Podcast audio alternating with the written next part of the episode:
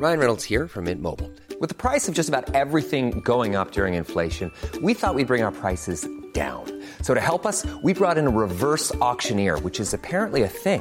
Mint Mobile unlimited premium wireless. Ready to get 30, 30, bit to get 30, bit to get 20, 20, 20, bit to get 20, 20, bit to get 15, 15, 15, 15 just 15 bucks a month. So, Give it a try at mintmobile.com slash switch.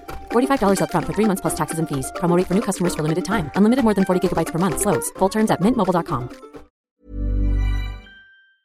Bien, bonjour à toutes et à tous, bienvenue dans le podcast La Sueur, La Sueur News. Aujourd'hui, on va s'intéresser, mon cher Rust, au départ d'Alistair Overeem et de Junior Dos Santos de l'UFC. Un véritable choc pour C'était Oui. ouais, une annonce coup de poing, quoi. une annonce coup de poing, mon cher Rust. Ça nous a fait un petit peu cet effet-là. Oh Oh Donc, on a un petit peu de mal. On l'a- on- on l'avait travaillé, on avait travaillé la Corée avant. On a un petit peu de mal à s'en relever, mon cher Rust, et puis on va voir toutes ces raisons qui ont poussé l'UFC à se séparer de ces deux véritables légendes. Mais tu sais que là, j'ai des, là, avec ce que tu viens de faire, le jeu d'acteur et tout, j'ai des flashbacks de C'est pas sorcier. En vrai, ça fait trop plaisir. Eh ben, c'est formidable, ça tombe bien, parce que Serge va nous balancer le générique. Allez, Rust, envoie la Allez. sauce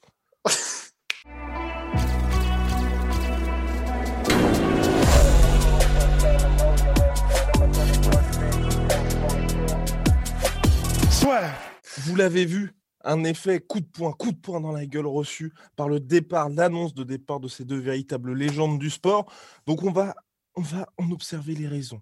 Tout d'abord, tout d'abord, ce qu'il convient de dire, est-ce que là on va être très très froid par rapport à ça parce que l'UFC, on en parle à chaque fois, c'est un sport, mais c'est aussi un business, c'est une organisation privée, il y a un objectif de rentabilité économique avec l'UFC. Donc là, certes, il se sépare de Junior Dos Santos, 37 ans, Alistair Overeem, 40 ans, mais il y a des raisons bien évidemment derrière ça, surtout que ce sont deux membres du top 15, 12e pour Junior Dos Santos si je ne m'abuse, 7e pour Alistair Overeem. On va commencer par le cas quelque part le plus évident, qui est Junior Dos Santos, mon cher Rust. Mhm. Euh, quatre défaites consécutives par TKO, certes face à des tueurs à gages, mais quatre défaites par TKO quand même. Et là, il y avait aussi ce petit sentiment, mine de rien, qu'il était grand temps pour lui de changer d'air. Ouais, c'est ça. C'est vrai que on pourrait, on pourrait se demander en fait euh, comment ça se fait qu'ils virent des gens qui sont dans le top 15 euh, alors que bah, euh, la, division heavyweight à l'UFC, euh, je sais pas, elle a peut-être euh, peut-être 40 ou 50 combattants, un truc comme ça. Et tu sais, on pourrait se dire la logique voudrait que avant de virer des gens qui sont dans le top 15, bah, il faudrait peut-être d'abord virer. Enfin, c'est pas, c'est pas. Mais la logique voudrait. Ouais, c'est pas, pas un ordre ni rien, tu vois. Mais... La logique voudrait que, bah, théoriquement, tu, entre guillemets, tu te débarrasses de ceux qui sont le plus loin dans le classement avant de t'attaquer à ce top 15. Mais en fait, ben, c'est vrai que il y a aussi, euh, comment dire, il n'y a pas que le classement en tant que tel, il y a la dynamique de la carrière des, des, euh, des- combattants. Et c'est vrai que, bah, comme tu viens de le dire, en fait, pour Junior Dos Santos, par exemple, même si c'est un ancien champion, et on sait que l'UFC euh, fait attention à ce qu'elle fait de ses anciens champions parce qu'ils ont quand même une certaine image et, une certaine, une certaine, c'est une marque d'être ancien champion UFC. Mais C'est bien dit, c'est bien dit, Rust. bah voilà, bah, tu sais, on fait ce qu'on peut pour s'en sortir. Mais c'est vrai que quatre défaites par KO d'affilée, même pour un ancien champion, la dynamique, elle est claire. C'est qu'il est en fin de carrière, même s'il a affronté des tueurs, c'est vrai aussi, il a perdu là sur ses quatre derniers combats contre 10 combattants. Et le problème, c'est que donc il a perdu contre euh, des anciennes générations et contre celles qui arrivent. Donc, ça veut, en gros, c'est entre guillemets la preuve par A plus B que donc il n'a plus ce qu'il faut entre guillemets pour faire face à une ancienne génération qui, a, qui est encore à un gros niveau et à la nouvelle génération. Par exemple, tu vois, euh, Frankie Edgar, lorsqu'il avait battu, euh, comment il s'appelle, euh, Panther, la, Pantera, Yair Rodriguez, oh, wow. Oh, lorsqu'il avait battu Yair Rodriguez, tu vois, bah, c'était en gros l'UFC qui faisait le test Ouais. de savoir est-ce qu'il y a un passage de flambeau. Bon, la réponse était clairement non. Et c'est pour ça que Frankie Edgar est resté dans le game, etc. Le problème, c'est que voilà, là, l'UFC a fait le même genre de test avec Junior Dos Santos, où il a mis Rosenstruik, il a mis Cyril Gann, et il ne passe pas ces tests-là. Et du coup, ben, en fait, le problème, c'est que l'UFC se dit qu'est-ce qu'on fait de Junior Dos Santos dans le futur? Et surtout que c'est un mec emmerdant aussi. Parce que c'est, il convient d'ajouter ça, c'est qu'il est trop bon encore pour être gatekeeper. Parce que, bien évidemment, je, je prédis déjà vos arguments de, mais regardez, euh, Andrei Arlovski qui est toujours à l'UFC, pourtant, malgré euh, une carrière en dents c'est vrai, sur ces dernières années. Mais la différence, c'est qu'Arlovski, aujourd'hui, c'est clairement un gatekeeper. On sait qu'Arlovski, membre du top 15, c'est très très compliqué pour lui. Le problème de Junior Dos Santos, c'est, souvenez-vous, hein, en 2019, il met TKO d'Eric Lewis. Il bat aussi Blago Ivanov. Il bat aussi Taitu Vaza. Donc c'est quand même quelqu'un. Euh, enfin, pour battre Junior Dos Santos, en fait, il faut mettre en place le fameux game plan que tous les mecs mettent en place pour le battre, mais on n'a pas tant que ça qui peuvent le faire en heavyweight. Donc pour l'UFC, c'est assez emmerdant parce que vous avez un mec qui est forcément dans le top 10, enfin dans le top 10, top 15, mais qui va quand même vous, vous allumer pas mal de vos gars qui sont soit prospects ou soit les mecs en place. Donc c'est mmh. compliqué. En plus, comme l'a dit Rust, il n'y a aucune dynamique aujourd'hui avec lui dans le sens où je pense que les gens aussi, le problème avec notre cher, euh, le problème aussi avec notre cher euh, notre cher Junior Dos Santos, c'est que les gens gardent aussi en mémoire, tu vois, les défaites qu'il a eues. Donc, tu peux pas vraiment instaurer de, de nouveaux soit run vers le titre ou te dire Ah, bah, qu'est-ce qui va se passer s'il affronte un top 3, top 4 Non, tu fais Bah, non, on sait ce qui va se passer. Donc, c'est vrai que pour l'UFC, il n'y avait plus trop d'intérêt de ce côté-là. Ouais, et puis, ben, c'est vrai que que ce soit pour Junior ou pour Alistair, ben, il y a aussi le côté euh, financier, c'est-à-dire que l'UFC a fait aussi un calcul. C'est que ce sont donc des gars qui sont dans la situation qu'on vient d'écrire, et en plus de ça, c'est pas des gars qui prennent 60 000, 60 000. C'est des gars qui prennent. Euh, bah, on, verra, on verra, mon cher Rust. On verra, on verra, Le suspense est à son compte parce que en haut, on voit euh, pour Junior, pour Alistair, et puis ensuite, bien évidemment, la raison commune. La raison commune de ces deux combattants. Et puis pour Junior, pour finir, euh, bah, bien évidemment, ouais. Ancien champion, là, c'est vrai, sur ces derniers temps, il y a quand même une, une très très grosse baisse pour ce cher Junior. Et puis j'ai envie d'ajouter aussi que, mine de rien, il y a cette nouvelle génération qui arrive et donc qui fait que l'UFC n'a plus vraiment besoin non plus d'un Junior Dos Santos. On a vu aussi que Stéphane Struve est parti. Récemment, il a pris sa retraite, mais à mon avis aussi, l'UFC lui a quand même fait comprendre que bon, il n'y avait pas trop d'opportunités. Ce qui est sûr en tout cas pour Junior Dos Santos, c'est qu'il a envie de continuer. Mmh. On, à la différence d'Overim, tu vois, moi je suis pas forcément favorable. Tu vois, j'aimerais bien qu'il s'arrête bah, ça m'embêterait qu'il se fasse battre ailleurs que l'UFC et ailleurs, enfin, en dehors de top mondiaux, tu vois. Ouais, et puis c'est vrai qu'en fait, euh, il y a aussi ce côté, euh, et c'est triste, et ça me fait, ça me fait vraiment, ça m'emmerde de le dire, mais euh, je vois pas quel attrait, parce qu'on sait qu'il ne progresse plus en fait, et ça fait déjà très longtemps qu'il ne progresse plus ou vraiment très peu. Et du coup, j'ai pas envie de le voir prendre des dommages supplémentaires, de le voir prendre des KO, en sachant que ben, la courbe de progression, maintenant, elle est quasiment plate. Donc, euh, j'ai. Enfin. Ah non, mais il va pas progresser. il va pas progresser. mais c'est ça, et les deux facteurs qui se rencontrent, euh, ça fait que quand on aime le personnage, ben on n'a pas envie de le voir continuer à prendre des énormes taquets en sachant que euh, ça, ça, ça, en tant qu'artiste martial, ben voilà, il a, il, a, il a fait son run, il a fait son temps et maintenant, ben voilà, il ne progresse plus trop quoi. Et, je voulais aussi dire un truc, c'est euh, juste pour mmh. qu'on balise tout, tu vois. Mais euh, juste si jamais quelqu'un nous disait, enfin, bizarre ta bouche là. Si jamais quelqu'un nous disait, mais oui, mais il est, il est donc, il est trop fort pour être gatekeeper, mais du coup, pourquoi est-ce qu'on le garderait pas, sachant que ben, donc il reste quand même meilleur que beaucoup de gens? Enfin, et, en fait, je, je, je, pense que la réponse qu'on peut donner à ça, c'est que par exemple, tu vois, quelqu'un qui est, mettons, euh, euh, entre, le, entre numéro 25 et numéro 35 à l'UFC, ben en fait, lui, paradoxalement, un gars comme ça, comme on va le mettre que contre des gars qui ont son niveau, ben en fait, il va faire victoire des défaites, des victoires des défaites. Parfois, il va mettre des gros chaos, parfois, il va en prendre. Mais du coup, il y aura cette espèce de. Ben, ça, se maintient, en fait. Euh, et, même quelqu'un qui est numéro 30 ou quoi que ce soit chez les lourds à l'UFC, bah, il peut, voilà, sur une carte, ça fait un attrait parce qu'il peut mettre des gros chaos, des trucs comme ça, sans qu'il y ait ce côté, c'est l'ancien champion, donc il y a quand même quelques enjeux. Donc c'est vraiment, c'est, euh, ce, sera des combattants qui vont garnir une carte en fait. Pour Junior, bah, comme c'est quelqu'un qui a un statut, tu peux pas juste le faire garnir une carte parce qu'il n'a pas trop de nom, mais que ça fait un espèce de, un combattant qui, qui, va être un combat spectaculaire. C'est quelqu'un, tu, tu voilà, c'est pas juste un combattant sans visage spectaculaire que tu mets au milieu d'une carte pour, pour, pour mettre de l'attrait parce que c'est un combattant poids lourd. Et, euh, et, voilà pour Junior Dos Santos. Et c'est vrai que ben, j'ai j'ai pas envie non plus de le voir dans une autre organisation. Je, je mmh. crois, enfin, s'il peut faire de l'argent et mettre sa famille à l'abri, bon, bah c'est cool, tant mieux. Mais en tant que euh, combattant qu'on n'a pas envie de voir prendre des dommages supplémentaires, parce qu'on parle quand même de commotion, on parle quand même de dommages très sérieux. Bah, puis il a déjà pris, en fait, c'est surtout ça. C'est pas Oui, comme si Julien Dos Santos, c'était un mec qui avait été particulièrement épargné au cours de sa carrière.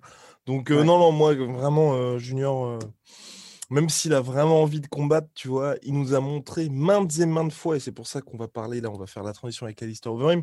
Alistair Overeem, c'est différent parce que c'est quelqu'un qui sait se renouveler. Junior Dos Ouais. Santos, il a eu un nombre incalculable. Si vous voulez, à chaque défaite, en fait, on sait pourquoi il perd. À chaque défaite, les gens pointent du doigt les lacunes de Junior Dos Santos. À chaque défaite, il fait Ah bah je vais revenir, je vais progresser. À chaque fois, on a la même chose. Et en plus, on en avait parlé lors des derniers podcasts. Maintenant, il y a le déclin physique qui est là. Donc, clairement, on sait qu'il ne va pas progresser. On sait qu'il ne va pas changer dans son approche. Donc, non, non, non, non là, pour moi, Ouais. c'est c'est- c'est trop dur. C'est trop dur de voir ça. Bah non, c'est ça en fait. Mais je crois que c'est vrai que le terme vraiment important, c'est ça, c'est on sait qu'il ne change rien dans son approche. Parce que honnêtement, c'est vrai, et là maintenant qu'on passe à Alistair Overeem, je suis beaucoup plus surpris quand même pour Overeem. Parce que pour le coup, Overeem, sur ses six derniers combats, il est à quatre victoires, quatre victoires de défaite, et surtout, il s'est renouvelé constamment. Et honnêtement, c'est vrai que je suis surpris parce que par exemple, son combat contre Rosenstruik, il l'a perdu. Ça fait partie, donc je crois d'ailleurs, de ses deux défaites sur les six derniers combats. Ouais. Mais il l'a perdu, un, en ayant dominé tout le combat, et surtout, en ayant fait une démonstration. Euh, en, plus, du coup, il avait, été, euh, il avait changé de camp, il s'était mis à Elevation Team pour aller travailler Curtis Blades pour les takedowns. Il est arrivé avec un game plan en tant qu'artiste martial complet de MMA, avec, des euh, avec du takedown, avec du clinch, avec des mises au sol absolument magnifiques, du ground and pound comme il sait en faire. Enfin, Il se servait depuis. hein. Euh, voilà, mais c'est, mais c'est vrai qu'il avait, il avait tout mis en place. C'était vraiment une impression de wow, il a encore progressé, il a ajouté de nouvelles choses à son arsenal. Et ce qui fait que bah, le combat contre Rosenstruik avant le chaos, c'est, c'est juste un, c'est un régal à voir. Et c'est un régal aussi parce qu'on voit cette progression. Donc, euh, c'est. Pour Overeem, j'avoue que je, je suis beaucoup plus surpris parce que pour le coup, c'est vraiment quelqu'un que j'avais, euh, à la différence de Dos Santos, que quand il est sur une carte, j'avais, j'avais hâte de le voir, tu vois. J'avais hâte de voir ce qu'il va apporter, j'avais hâte de voir quelles nouvelles, quelles nouvelles armes il allait encore euh, euh, mettre en place pour battre cet adversaire-là spécifiquement, parce qu'il adaptait ses game plans à chaque fois, parce qu'il était intelligent dans son approche, euh, dans, dans ses game plans, dans, ses, dans, ses, dans, ses, dans son approche des combats, de la préparation. Et du coup, c'était juste, enfin, pour moi en tant que fan, c'était, c'est, c'est Alistair Overeem sur une carte, c'était, c'était, on se régale, quoi, on a hâte. Et là, j'avoue que du coup, c'est beaucoup plus surprenant. Alors évidemment, on va le voir, il y a des raisons, mais euh, c'est beaucoup plus surprenant et ça me fait beaucoup plus chier, tu vois. Après, cela dit, pour Overeem, bah, ce dernier combat, je pense contre Volkov, le, le, le déroulé du combat ne l'a pas aidé parce que clairement, on est... Ouais. bah, personnellement, moi j'étais choqué. J'étais en mode, oh putain, ouais, ça- là, là, c'est chaud pour rester. T'as vraiment eu l'impression qu'il y a une baisse brutale, même si c'est vrai que Volkov était vraiment bien en place sur ce combat-là. Et aussi et surtout, tu avais tout autour d'Alistair Overeem, tu vois, il avait fait toute cette communication autour du One Final Run, donc le dernier Ouais. vers le titre, donc en mode vraiment le titre ou rien, je remporte la ceinture et ensuite immédiatement après, je raccroche les gants. Donc Alistair Overeem, c'est clair, net, il est top 10 mondial. Sauf que lui, il ne visait que le titre. Et je pense que l'UFC, ils ont une approche un peu similaire, tu vois, Yoel Romero, dans le sens où tu as un mec qui est un vétéran, qui est extrêmement fort, qui peut quasiment battre n'importe qui, sauf que c'est le titre ou rien. Et maintenant, comme pour Romero, qui a eu sa chance plusieurs fois, ils sont en mode, bah, on sait que ce gars-là ne sera jamais champion, en fait.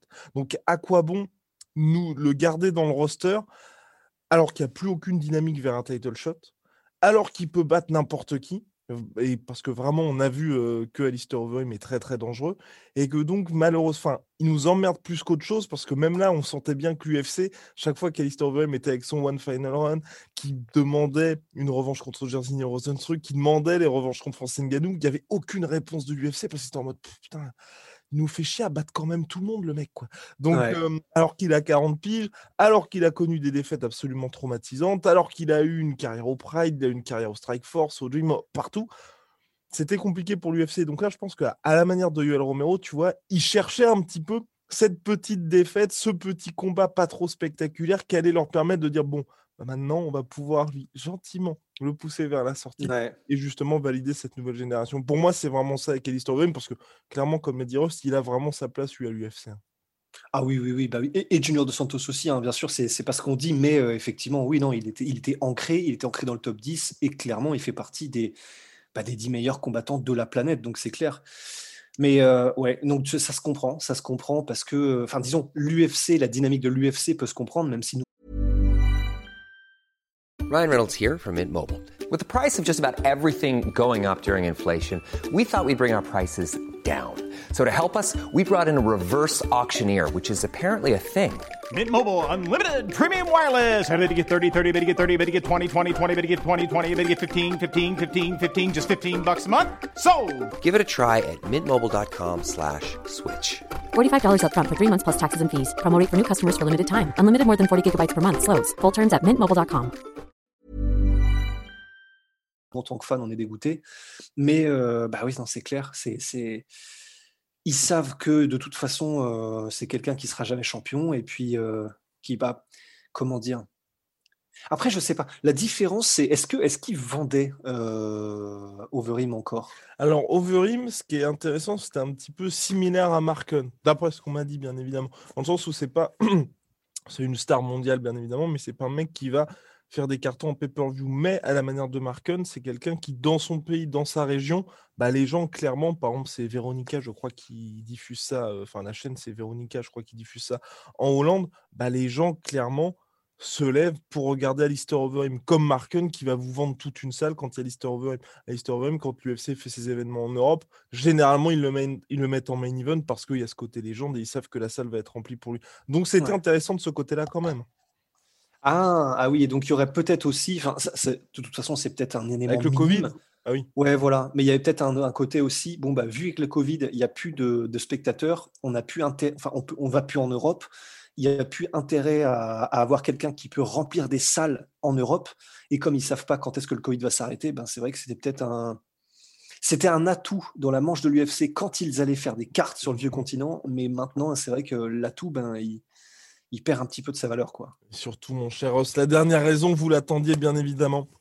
C'est Russ, Russ qui l'a évoqué hier, pour être tout à fait honnête. Rusty business is business and it means business. Alors, Ouais, donc, euh, donc voilà, donc l'UFC, c'est un sport, mais c'est aussi un business, on en parle à chaque fois. Il y a évidemment cette logique de rentabilité économique. C'est très très important d'avoir ça en tête. C'est ce qui explique que, par exemple, Conor McGregor, à chaque fois, est précipité vers un title shot, qui serait à la Desania, lui aussi a directement son title shot en light heavyweight, ou alors que d'autres combattants, comme Leon Edwards, malgré huit victoires consécutives, troisième plus longue série de victoires de l'histoire de la catégorie welterweight à l'UFC, n'est même pas à un combat du, title shot en welterweight. Voilà, c'est une logique économique. Et là, on est à l'UFC tout simplement parce que environ, ce sont des estimations bien évidemment, Alistair Overeem, il à environ 800 000 dollars par combat, et Junior Dos Santos, c'est à environ 400 000 dollars par combat. Ce qui est, Russ va confirmer, tout simplement énorme. Ah oui, non, c'est, vraiment monstrueux. Enfin, ça fait partie probablement, à part, à part les superstars, euh, ça fait partie des plus gros chèques que l'UFC euh, donne à des Là, combattants. Dustin euh, Poirier touche moins, tout simplement. Ouais, voilà. Enfin, c'est, c'est vraiment du, du cachet champion, en fait. Ouais, ouais c'est ça, c'est exactement ça. Donc, euh, et donc c'est vrai que je, je- tu, tu vas peut-être me rejoindre, hein, Rust. Je- Pour moi, c'est le, le fait d'aujourd'hui. bah, déjà, Alistair Overeem, il avait une, une assez nette baisse de salaire lors de son premier combat en fait Covid contre Waltaris. Ouais, Ouais, on euh, se il- souvient. Il était ouais. à quoi 440 000 Alors attendez, je, je me permets parce que je sais que Ouais. Risque de me frapper. J'ouvre Wikipédia pour Non, regarder non, le c'est- salaire, mon cher C'est Rust. vrai que bah, parfois je me perds un peu, mais euh, oui. Alors, on va regarder donc pour Alistair Overeem, mais c'était assez. Donc, il était à 800 000, entre 750 et 800 000, ce qui est énorme. hein, ce qui est énorme. Ouais. Mark Hunt était aussi sur le même contrat, et c'est vrai que c'est pour des vétérans comme ça, en fait, il y a aussi ce côté. Pas Alistair Overeem, mais Mark Hunt sur ses derniers combats, c'était vraiment bon. Allez, je viens, je viens prendre ma maison tranquillou, et puis, euh, ouais. et puis, et puis je fais mon petit camp d'entraînement. Alors, donc, Waltaris, Alistair Overeem. Donc, on était à Alistair Overeem qui avait touché. Tac, tac, tac, tac, tac, tac, tac, tac, tac. Ouais, 400 000 dollars pour ce combat-là. Donc, il y avait une grosse baisse de salaire, mine de rien, sur son salaire habituel de 800 000, mais qui restait tout bonnement énorme. Et c'est vrai que pour des combattants qui aujourd'hui ne vont plus animer la catégorie, qui ne vont plus être main event, pourquoi? Parce que tout simplement, ils n'ont plus cette légitimité sportive ou cette série de victoires qui leur permet, ou ce côté prétendant au titre, parce que je pense à Tony Ferguson ou à d'autres gars comme ça, vous pouvez perdre deux, trois fois, mais vous êtes toujours dans le mix. Là, les gars ne sont plus dans le mix, donc justifier un salaire de 800 000 et 400 000 dollars à l'UFC, c'est un peu compliqué pour l'organisation, surtout qu'aujourd'hui, on a vu, hein, il y a la nouvelle génération qui arrive, les de Gann, les Jersey Ouais. Rosenstruck, donc Ouais. difficile, difficile de justifier tout ça. Bah, c'est difficile et alors c'est une question que je, que je pose parce que je ne sais pas, mais euh, d'ailleurs, enfin, est-ce que l'UFC peut, après avoir augmenté euh, parce que là, le, fait qu'ils ont fait qu'ils ont coupé la paye de Alistair Overeem, c'était en gros, il y avait l'excuse du Covid, en mode, euh, bah, vraiment, il y, a des, baisses de salaire parce que c'est difficile pour tout le monde, etc. Mais est-ce que en, temps normal, disons, l'UFC permet, enfin, de faire, parce que j'imagine que dans une carrière à l'UFC, ton salaire augmente à chaque fois, et à chaque fois que tu signes un nouveau contrat, bah, c'est pour avoir un meilleur salaire. Mais du coup, par exemple, quand tu perds de la valeur en tant que combattant, est-ce que l'UFC te propose genre d'avoir un contrat de moindre? Enfin, ah ce, bah serait, ce serait. Ah, oui. oui, Bah, par exemple, André Arlovski touche beaucoup moins maintenant que ce qu'il touchait avant. D'accord, ouais. bah oui, oui, C'est normal. Hein, après, tu touches plus de bonus. Par contre, c'était pour le, tout ce qui est Reebok euh, par rapport au Reebok Deal et bientôt Venom. en fait, plus, plus les mecs apparaissent à l'UFC, plus ils ont de. Ok. Et donc, par exemple, Arlovski, son contrat a été revu à la baisse pendant son, son, son, donc, euh, dernier run là, à l'UFC euh, de 10 ou je ne sais plus combien de combats. Exactement, mon cher. On va, on va, on va reprendre l'historique. On va reprendre l'historique. Pas de panique, pas de panique. Alors, donc, tac, tac, tac. Alors, regardons, regardons les salaires. Je, je, je, vais vous retrouver ça. Je vais vous retrouver ça. Mais en tout cas, c'est vrai que pour l'UFC, c'est un petit peu compliqué parce que, par exemple, si on reprend le, voilà, l'événement UFC Fight Night Arlovski contre Josh Barnett. Donc, on a deux hommes qui sont en main event à Hambourg, en Allemagne, donc qui est bien évidemment un marché important pour l'UFC, mais pas le plus gros marché. Et c'est vrai que là, vous regardez, la billetterie, elle fait 913 000 dollars. Donc rien que ça, quand vous avez une billetterie, vous couvrez quand même les plus gros salaires. Et c'est vrai qu'aujourd'hui, si, comme l'UFC, bien évidemment, n'a certes plus la billetterie, vous allez me dire oui, il y a le deal ESPN, mais quand même, vous avez cette grosse rentrée d'argent intéressante pour l'UFC qui, est partie. Donc je pense que l'organisation, même là, quand vous voyez, à part des énormes cartes comme l'UFC 259, on est dans une logique aujourd'hui à l'UFC où c'est main event, co-main event qui sont impressionnants. Et le reste, beaucoup moins. Et c'est vrai que quand vous avez des combattants comme André, euh, comme Julien Dos Santos ou Alistair Overeem qui peuvent plus prétendre à ce spot, je pense que vraiment ils sont, dans, ils sont en train de se dire est-ce que ça vaut le coup de payer un gars 400 000 ou 800 000 dollars alors qu'on peut avoir un Cyril Gann ou un Jerzy Rosenstruck qui, qui nous coûte finalement deux fois moins et qu'on va pouvoir mettre au-dessus? Je pense que vraiment la logique de l'UFC c'est là, surtout que on le rappelle, hein, le deal ESPN c'est garanti à chaque fois, que ce soit en, en pay-per-view ou en, en Fight Night. Donc il y a l'UFC est beaucoup moins dépendante finalement des pay-per-view par rapport à avant. Alors, mmh. donc, au niveau des salaires, donc notre cher André Arlovski, il était donc à. Donc là, c'est les dernières estimations qu'on a pour lui. À l'UFC 191, donc en septembre 2015, en fixe, hors bonus de vestiaire, salaire officiel diffusé par la commission athlétique du Nevada, il était à 225 000 dollars. Et donc, on va prendre. Mmh, et ah, malheureusement, mon cher Rust. Euh, Malheureusement, mon cher Rust, c'est le problème, c'est que c'était en 2015 et que depuis. Eh oui. Et que depuis. En tout cas, ce qui est sûr, c'est que son salaire avait augmenté par rapport à avant, donc les UFC 70 qu'il a fait en 2007 où il était à 70 000, euh, à 145 000 dollars. Donc il y avait une augmentation de ce côté-là. Mais là, malheureusement, on n'a plus du tout les salaires. Et ce qui est important aussi de noter, c'est. Oh Quoique mon cher Rust, c'est bon. Oh eh bien, je suis, je suis mauvaise langue. Je suis mauvaise langue. Je suis mauvaise langue puisqu'Andrei Arlovski, en décembre 2018, il était à 300 000 dollars dans sa défaite face à Waltaris. Ah oui, donc en fait. donc peut-être peut que hein. ça augmente tout le temps. Ah, mais en fait, moi, j'étais plutôt dans une logique, tu vois, tu arrives à la fin de ton contrat, logique d'offre et de demande, soit tu laisses partir le gars, soit tu lui dis bah c'est ce qu'on te propose. Donc je pense qu'il y a aussi un petit peu ça qui joue. Hein. Mais sur 300 000 pour André Arlovski, c'est énorme hein, aussi. Ouais. Ouais, ouais, non, c'est vraiment monstrueux. Hein. C'est du coup. Ouais, peut-être que lui aussi pourrait, pourrait faire sa valise bientôt. Mais et là aussi, vous aviez une billetterie totale qui rapportait 2 millions de dollars à l'UFC. Donc c'est vrai que la question se pose moins parce que vous êtes un pay-per-view et il y a oh bless yourself. Et vous avez vous avez la billetterie plus le pay-per-view où l'UFC avait vendu quand même la bagatelle de 700 000 pay-per-view. Donc c'est beaucoup plus simple de sortir l'argent pour un pour un André Arlovski dans ces cas-là. En tout cas, bref, le salaire a bien évidemment joué pour ces deux combattants. On est assez triste. Alistair Overeem, cependant, moi aussi, j'ajoute aussi une petite pierre au côté triste, c'est que ben, il n'aura pas eu cette ceinture UFC. Il n'aura pas eu cette ceinture UFC, Alistair Overeem, mais ça aurait été beau quand même. Ça aurait été vraiment beau qu'il puisse l'avoir. Bah, il sera pas passé très loin, mais bah, c'est clair qu'il y, y, a toujours eu ce petit côté. Euh, il est à un punch. Bon, après, c'est les poids lourds, mais particulièrement à Lister, il est toujours à un coup de, de, trébucher alors qu'il domine, alors qu'il fait des performances de ouf et tout. Donc, euh. Alors qu'en plus, il a fait taper Stipe Miocic quand même. Oh, oh. Alors, pour, pour celles et ceux qui l'ignorent, hein, c'était un des, un des plus grands moments de solitude de l'histoire de l'UFC. C'était terrible. Pour ma part, voilà, j'étais pour l'histoire Overeem lors de son title shot contre Stipe Miocic. Il réussit le knockdown à Cleveland en plus, hein, à Cleveland. Donc événement organisé pour Stipe Miocic.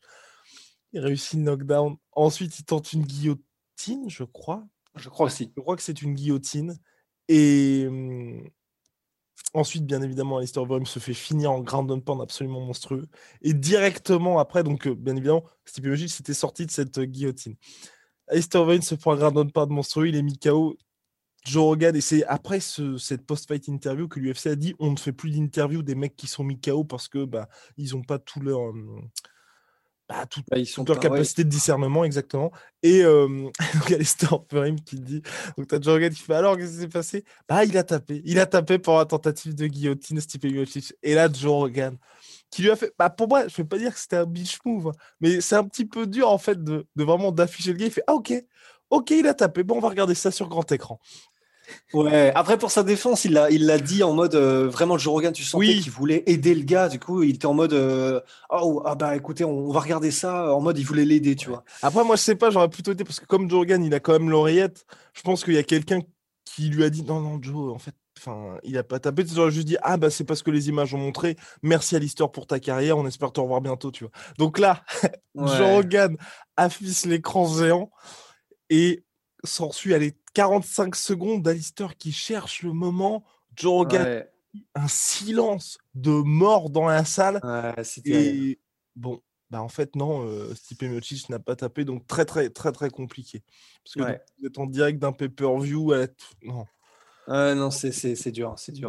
Donc bref, donc tout ça pour dire que ouais, Alistair Overeem n'aura jamais eu cette, euh, cette ceinture à l'UFC. Moi personnellement, pour la suite, j'aimerais bien le voir au Bellator. Je pense qu'il peut faire des choses au Bellator. Il y a des combats sympas et surtout, je pense qu'il peut être champion Bellator, tu vois. Et et on va pas se mentir, au Bellator, on sait qu'il y a un petit peu, il n'y a pas l'USADA, forcément. Moi, j'aimerais bien voir aussi un nouvel, euh, un nouvel Uberim avec euh, cette intelligence du combat qu'il a gagné ces dernières années. Ce serait intéressant, ça c'est sûr. Mais après, moi, j'aurais trop peur qu'ils prennent des KO aussi au Bellator ah et que du coup, les gens soient en mode euh, c'est ridicule, machin. Enfin. Tu penses Moi, je pense qu'il peut devenir champion pour le coup, tu vois, au Bellator, avec la prof qu'il a actuellement. L'approche ah oui, il a, largement de quoi, mais j'aurais trop peur. Tu sais, euh, Sergei Karitonov s'est pris des KO au Bellator. Enfin, tout, tout, le monde prend des KO un peu par des gens euh, complètement inconnus au bataillon, au Bellator. Et en gros, c'est c'est quand même du coup ta stature et ton et ton et ton ton palmarès qui en prennent un coup et ça me ferait mal, tu vois. Ça me ferait. vers quoi pour lui, toi Honnêtement, euh, il est très apprécié au Japon. Je me dis pourquoi pas Rising, où là il prendrait des chèques énormes. Euh, je, me dis pourquoi pas. Ok. Et un retour au hum, kickboxing? Non? Peut-être un peu chaud. Après, le Glory va peut-être sauter sur l'occasion parce que c'est mhm. quand même un nom, etc. pour lui mettre Rico Verhoeven et puis ça fera... La trilogie contre Bader À la limite. honnêtement, honnêtement, je regarderai. Honnêtement, je regarderai. Ouais, moi aussi, je pense. Ouais. Mais ils sont ah. potes maintenant en plus, je crois. Ouais, mais, bon, c'est pas grave. Hein. Et alors, et alors On regarde nous deux. non, mais oui, c'est vrai. Ouais. Bon, bah voilà, mais ouais, puis le Rising, ça pourrait être une autre option. Mais c'est vrai que là, le Rising, ces derniers mois, comme ils sont un petit peu. Euh, un petit peu moins présents, on va dire, que quand il y avait Mirko Krokop, ou même le fameux combat de Fedor de son comeback. Bon, mon cher Rust. C'est peut-être une option un peu moins, un petit peu, un petit peu moins possible. Big shout out à My Sweet Protein, moins 25% supplémentaire avec le code la sueur sur les, oh là là, sur les soldes avec le code la sueur et Venom sponsor de l'UFC, sponsor de la sueur, moins 10% hmm? sur tout Venom avec le code la sueur. Les collections UFC arrivent très très bientôt. Euh, on a parlé au euh, big boss de Venom qui a donné quelques petites informations ici et là. Ça arrive très très vite. À la prochaine.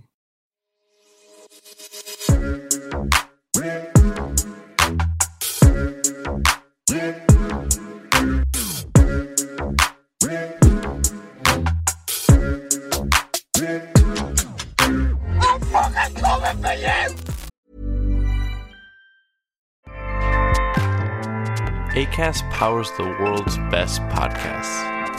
Here's a show that we recommend. Hi, I'm Jesse Cruikshank. Jesse Cruikshank. I host the number one comedy podcast called Phone a Friend. Girl, let's phone a friend. Not only do I break down the biggest stories in pop culture with guests like Dan Levy and members of InSync, I do it with my own personal boy band singing jingles throughout because it's my show. It's your show, girl. New episodes of Phone a Friend Yeah. drop Thursdays wherever you get your podcasts. So work it, girl. Yeah, work it. Okay, that's enough. ACAST helps creators launch, grow, and monetize their podcasts everywhere. ACAST.com. Et voilà, c'est la fin de votre épisode du podcast La Sœur. Si ça vous a plu, n'hésitez pas à nous mettre les 5 étoiles sur Apple Podcast ou sur Spotify. Vous pouvez aussi nous laisser un petit commentaire, ça nous aidera beaucoup. Et si vous voulez aller plus loin avec nous, vous tapez La Sueur sur toutes les plateformes ou sur les réseaux sociaux, vous nous trouverez. Et là, vous nous écoutez très certainement en audio. On est aussi en vidéo sur YouTube, mais également sur Snapchat. Là encore, vous tapez La Sueur et on sera là. Merci de votre fidélité et à très vite pour de nouvelles aventures.